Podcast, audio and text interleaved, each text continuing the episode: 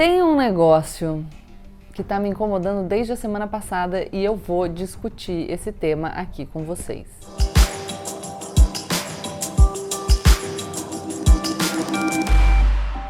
Olá, pessoal! Como eu sempre digo, a partir de agora, menos emoção e mais razão. Aproveita para se inscrever no canal, deixar o seu like e compartilhar esse vídeo com seus amigos. Vocês devem ter visto a polêmica em torno de declarações homofóbicas do jogador de vôlei Maurício. Eu não vou falar o sobrenome para não facilitar a propaganda. Enfim, já há algumas semanas o Maurício se via, enfim, estava se incomodando com a representação de um personagem homossexual numa história em quadrinhos e resolveu reclamar nas suas redes sociais desse fato. Enfim, é, eu quero dizer para vocês que uma relação homoafetiva é uma realidade natural e estava sendo retratada na revista em quadrinhos. Nada demais, não sei para que eu furdunço. Aí vocês vão dizer para mim, ah, Gabriela, mas a criança, ela tem que estar tá pronta para ver. Acompanhe aqui o raciocínio comigo. Se você acha que a relação homossexual é tão normal quanto a relação heterossexual, quando a criança está pronta para ver um homem beijando uma mulher, ela está pronta para ver um homem beijando outro homem, ou uma mulher beijando outra mulher. Ela só vai estar tá pronta para ver um antes de estar tá pronta para ver o outro, se você acha que a relação heterossexual é normal e a relação homossexual o desvio, o anormal, o pior. E aí, se você acha isso, você está dizendo que um grupo de pessoas é normal e o outro anormal, que um grupo é melhor e o outro é pior. Vocês entenderam a homofobia? Vou deixar ainda mais claro.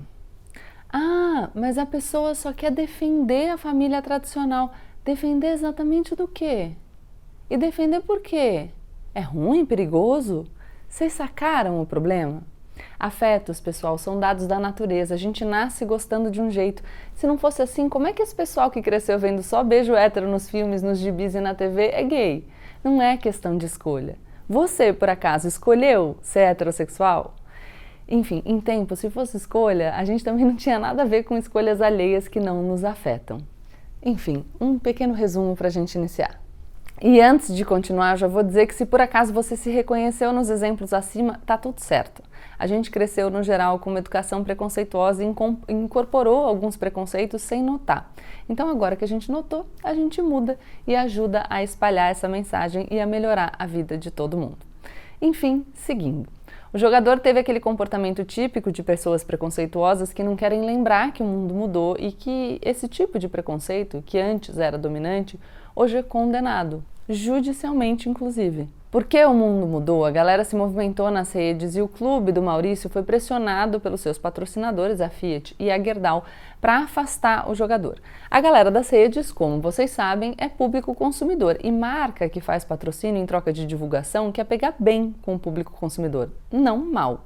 Depois que o Maurício fez um pedido de desculpas de meia tigela a quem possa ter se sentido ofendido e reafirmou o seu direito de ter opiniões homofóbicas, o jogador foi demitido do clube em que ele jogava, o Minas Tênis Clube de Belo Horizonte, e a sua atuação na seleção brasileira de vôlei está sob questionamento, já que o técnico da seleção, Renan Dalzotto, declarou que não há espaço lá na seleção para profissionais homofóbicos. A gente tem consequências judiciais para homofobia, mas a questão aqui eu acho que é essencialmente privada. Os patrocinadores foram as chaves desse processo, as empresas que financiam o time e que têm as suas logomarcas estampadas na camiseta dos atletas não querem os seus nomes relacionados a um atleta preconceituoso. Direito delas, não é mesmo? O dinheiro é dessas empresas, que patrocinam um esporte também para ganharem visibilidade. E é direito desses atores privados decidirem quando uma parceria não é mais vantajosa. Liberdade entre particulares, afinal. Grandes marcas, como no caso a Gerdau e a Fiat, não querem ser associadas a valores que não representam o seu público. Esse é o poder que a gente tem como consumidor, de construir um mundo que a gente deseja. Se tal marca não me representa, eu posso escolher não consumir dela. Para me conquistar, essa marca pode escolher mudar os seus posicionamentos ou se engajar em causas alinhadas aos valores dos seus consumidores. Tudo tranquilo, todo mundo exercendo a sua liberdade de pensamento, de opinião e de comprar o que está afim.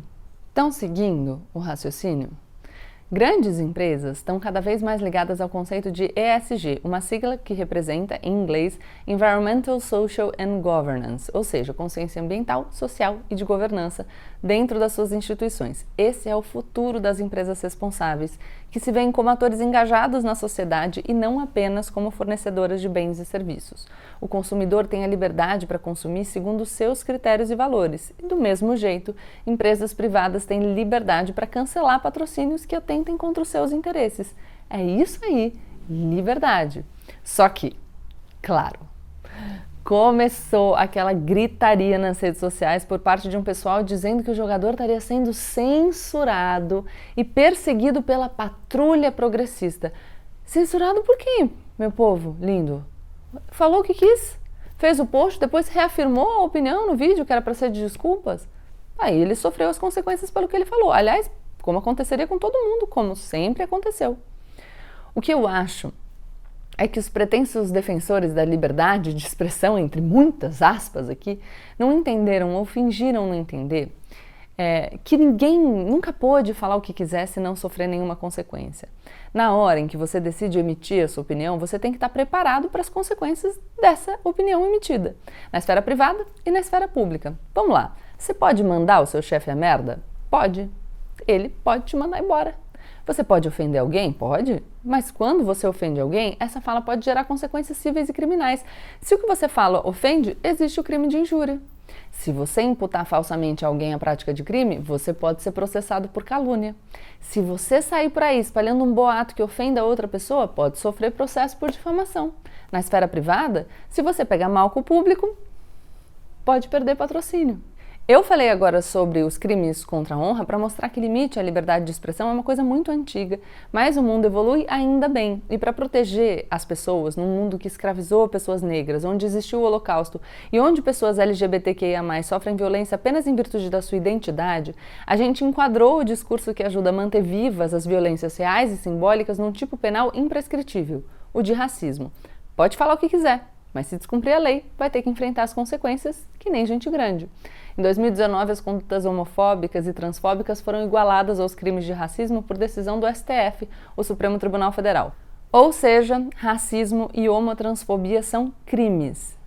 O que será que esse pessoal quer? Que a lei não valha para eles?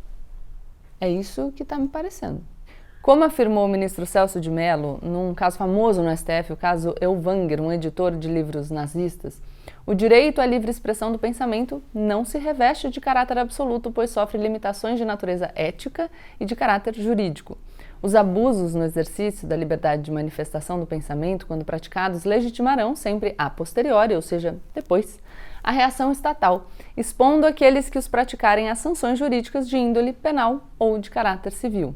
Aí vocês vão voltar aqui para mim. Mas Gabrielo Maurício do vôlei não sofreu sanções judiciais, ele foi demitido. Pois é, gente, uma empresa, o Minas Tênis Clube decidiu terminar um relacionamento de trabalho, uma relação entre particulares com um jogador.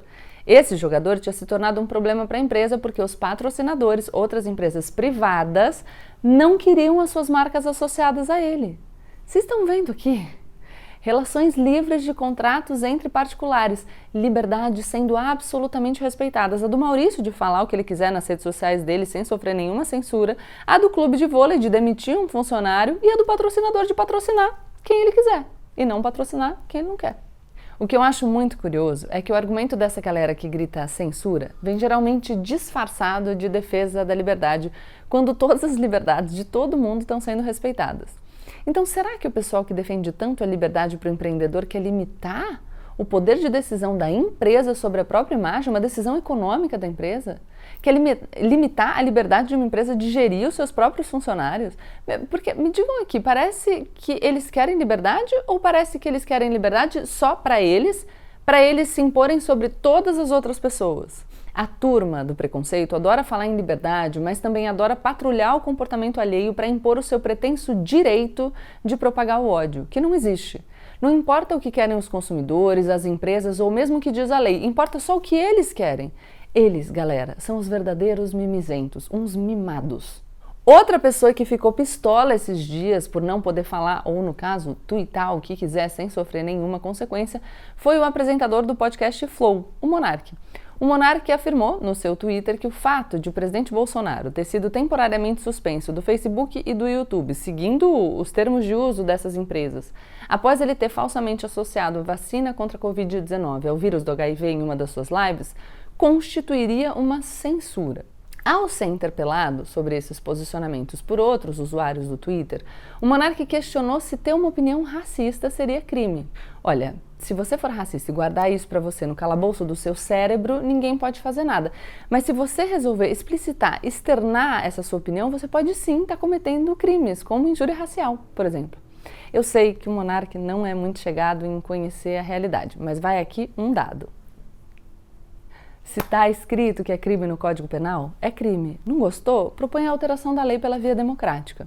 O monarca seguiu defendendo que estavam querendo criminalizar o pensamento. Quer dizer, não entendeu o que sinceramente também não me surpreende. Vamos lá. Pensar não é crime. Exteriorizar o pensamento pode ser. Cogitar matar alguém não é crime, mas matar é. Pensar em roubar alguém não é crime, roubar é. E para ficar na expressão em palavras ou escritos, pensar em ameaçar alguém não é crime. Ameaçar por escrito ou verbalmente é. Espero ter colaborado. Mas aí o que, aconteceu? A empresa iFood, que patrocinava o podcast Flow, decidiu encerrar essa relação comercial e divulgou uma nota afirmando repudiar qualquer tipo de preconceito ou ato de discriminação uma empresa privada exercendo seu direito perante outra empresa privada. Mas o monarca não achou justo e afirmou estar sendo vítima da cultura do cancelamento. Olha só, embora não seja o caso do monarca, eu vou explicar já já, existe uma cultura de cancelamento e ela pode, em muitos casos, ser super danosa para o ambiente das redes sociais. Só que não foi isso que aconteceu com ele. O monarca não foi cancelado. Ele sofreu uma consequência financeira ao não atender às expectativas de um patrocinador por relativizar algo tão sério quanto o racismo. Ou o patrocinador tem que ser obrigado a mandar dinheiro para uma pessoa que ele acha que faz mal para a imagem dele. Porque assim, se for assim, vocês me avisem que eu vou começar a emitir boleto para todo mundo, gente. Porque tem muita empresa já me devendo aqui. Todo mundo tem que me pagar, né? Mesmo que não concorde comigo, que não queira me contratar. Faça-me um favor, né, pessoal? E aí, para deixar a história ainda mais bizarra, durante o feriado, a plataforma iFood foi atacada e teve vários nomes de restaurantes trocados por mensagens de apoio ao presidente Bolsonaro, ataques políticos a figuras de esquerda, inclusive a vereadora Marielle Franco, barbaramente assassinada em 2019, e mensagens anti-vacina. Segundo a empresa, o ocorrido não foi resultado do trabalho de um hacker, mas de um funcionário de uma prestadora de serviço, outro que eu suspeito vai em breve sentir as consequências financeiras das suas ações. Já deixo aqui, né, o meu recado de sempre. Você aí está fazendo esse tipo de besteira pelo presidente Jair Bolsonaro e ele vai te deixar sozinho, na mão, porque ele terceiriza esse tipo de conduta, você se lasca e ele continua fazendo o que ele está fazendo, que é beneficiar a própria família. Então, acorda, meu amigo. Essa galera desse pedaço da direita acha, ou pelo menos grita aos quatro ventos, que eles são os defensores da liberdade e do capitalismo numa luta épica contra os socialistas comunistas e a patrulha progressista. Mas olha eles aí querendo limitar o poder da empresa privada de decidir onde colocar o seu dinheiro de patrocínio e depois fazendo birra. E possivelmente cometendo crimes, como no caso desse prestador de serviço engraçadinho. Eu espero que todo mundo que de fato tem apreço pela liberdade perceba o contrassenso de se juntar com esse tipo de gente. Fica aqui meu alerta final. Quando você ouvir essa história de vale tudo para acabar com os comunistas porque eles querem acabar com a nossa liberdade, fique esperto. Vejam bem se eles que se quem eles estão chamando de comunista é mesmo comunista, a nossa régua do GPS político pode te ajudar. E note com atenção se eles são mesmo a galera da liberdade ou se eles são a galera do a minha liberdade acima da de todos os outros, inclusive da sua. Fiquem espertos, porque podem estar querendo te confundir. Tem gente que defende a democracia e a liberdade na direita, tem gente que defende a democracia e a liberdade na esquerda. E tem gente dos dois lados que defende o oposto disso. Para separar o joio do trigo, você precisa entender do que você está falando quando repete esses rótulos políticos e estar tá atento. E só para encerrar, racismo e homotransfobia são crimes, ainda bem. É isso, não se esqueçam de deixar o seu like, se inscrever no canal e compartilhar o vídeo com seus amigos. Ou não, se você não quiser, porque eu invoco a prerrogativa da minha liberdade e por isso eu respeito a sua. Tchau, tchau.